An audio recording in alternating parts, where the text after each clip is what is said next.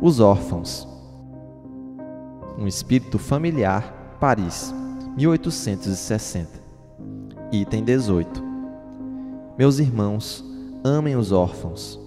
Se soubessem o quanto é triste estar só e abandonado, principalmente na infância, Deus permite que existam órfãos para que nos encorajemos a lhes servir de paz.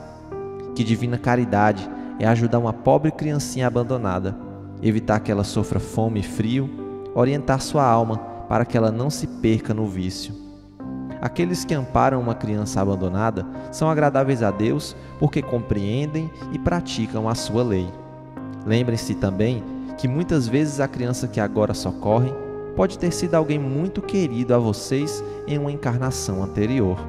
E caso pudessem recordar, a adoção não seria mais um ato de caridade, e sim um dever. Assim, meus amigos, todo aquele que sofre é irmão de vocês e tem direito à caridade que puderem oferecer. Não aquela caridade que fere o coração, não aquela esmola que queima a mão de quem a recebe, pois suas esmolas são frequentemente bem amargas. Quantas vezes seriam recusadas se em casa a doença e a miséria não precisassem delas?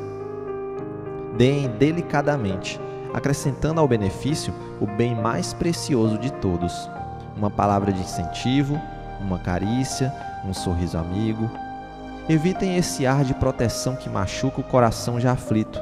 Saibam que, ao fazer o bem, estão trabalhando para vocês mesmos e para os seus.